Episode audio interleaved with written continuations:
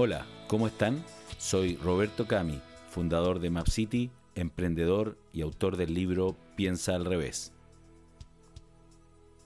En este episodio denominado Si eres más hard que soft, preocúpate, quiero hablarte de un tema muy relevante en estos tiempos. Justo un año antes de la explosión de la burbuja.com en el año 1999, la exigencia de las llamadas habilidades blandas o soft skills era algo casi desconocido entre los requisitos para contratar talento empresarial. En esa época había menos cambios y menor diversidad, en todo sentido. El trabajo más anhelado era aquel considerado estable y formal, donde uno pudiera desarrollar una larga y lucrativa carrera. Pero el boom de Internet no solo vino a cambiar las reglas del juego para la mayoría de las empresas, entre las cuales hubo muchas que desaparecieron, sino que también generó un cambio radical en el mercado del trabajo. El modelo jerárquico de las organizaciones pasó a convertirse en uno basado en redes, con células de trabajo ágiles e independientes, de tal forma de acelerar la toma de decisiones y el desarrollo del negocio, empoderando así a los propios empleados y colaboradores. Internet trajo consigo también la flexibilidad horario y con ello un aumento en la oferta de trabajo, mucho de ello remoto, ahora posible para una infinidad de perfiles. Está claro que la crisis sanitaria del COVID-19 solo vino a acelerar el proceso que ya venía desarrollándose.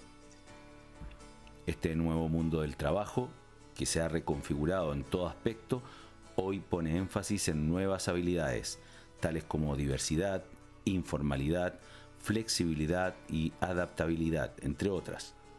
Todo esto es parte de un proceso de cambio de mentalidad para poder surfear la incertidumbre y las transformaciones de manera adecuada. Si antes se buscaba el desarrollo de las llamadas hard skills, hoy son las soft skills en las que se pone el énfasis, tales como la adaptabilidad con un propósito y legado que la sustente. Es decir, hoy se busca profesionales dispuestos a contribuir en su entorno y a la sociedad en su conjunto, y ya no es aceptable solo buscar el beneficio individual trabajando la jornada de 8 horas diarias. Pero, ¿qué son estas llamadas hard skills? Las hard skills son competencias concretas y cuantificables, en general dadas por el aprendizaje técnico, como para un ingeniero saber programar o para un dentista saber tapar las caries, mientras que las soft skills son competencias relacionadas a los aprendizajes subjetivos, por lo tanto más difíciles de analizar, asociadas a temas de relacionamiento, comunicación efectiva, toma de decisiones o pensamiento crítico, entre muchas otras. Estas habilidades, a medida que más avanzamos en automatización de actividades laborales, se vuelven más y más importantes porque es mucho más complejo replicarlas por máquinas. Según Deloitte, para el año 2030, las ocupaciones intensivas en estas habilidades representarán dos tercios de todos los puestos de trabajo. Si tomamos el caso del dentista al cual me referí recién, ¿a cuál realmente acudirías tú? ¿Al que es agradable, te quita el temor de sus máquinas y procedimientos y se toma el tiempo para responder tus preguntas? ¿O al que te trata como un número en una larga fila de bocas numeradas? No hay duda, ¿no es cierto? El autoconocimiento resulta crítico para desarrollar estas habilidades blandas, hoy incluso más valiosas que las otras, que son más fáciles de adquirir y medir.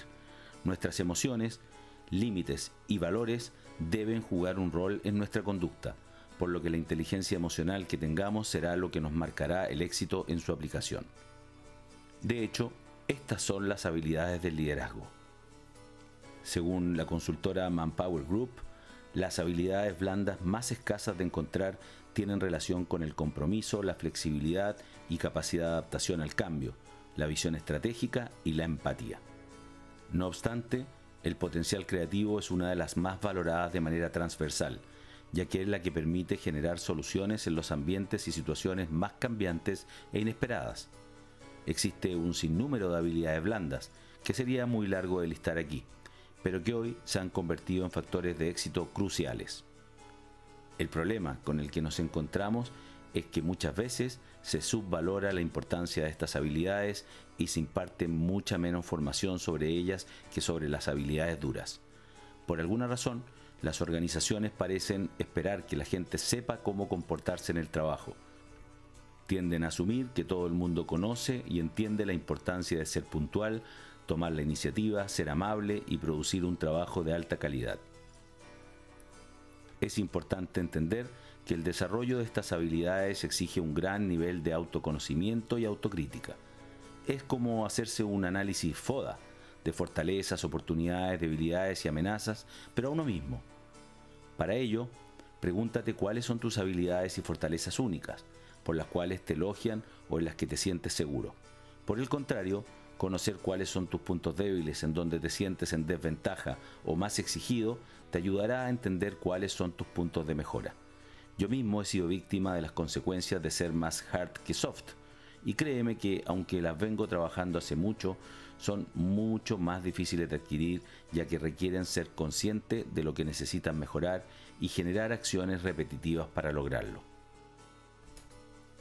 El cambio acelerado al que nos enfrentamos no solo exigirá más habilidades blandas, también exigirá un reseteo por parte de una gran masa de la fuerza laboral actual para poder adaptarse, lo que incluirá un importante proceso de reorientación del aprendizaje y de todo tipo de habilidades para estos trabajadores.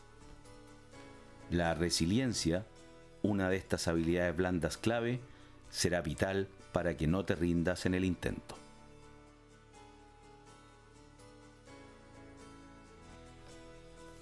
Hemos llegado una vez más al fin de este episodio y quiero como siempre recordarte que puedes visitar mi blog piensaalrevés.cl desde donde podrás también acceder a todos los episodios anteriores de mi podcast. Espero que este tema haya sido tan relevante como los anteriores y que nos volvamos a encontrar en una próxima oportunidad.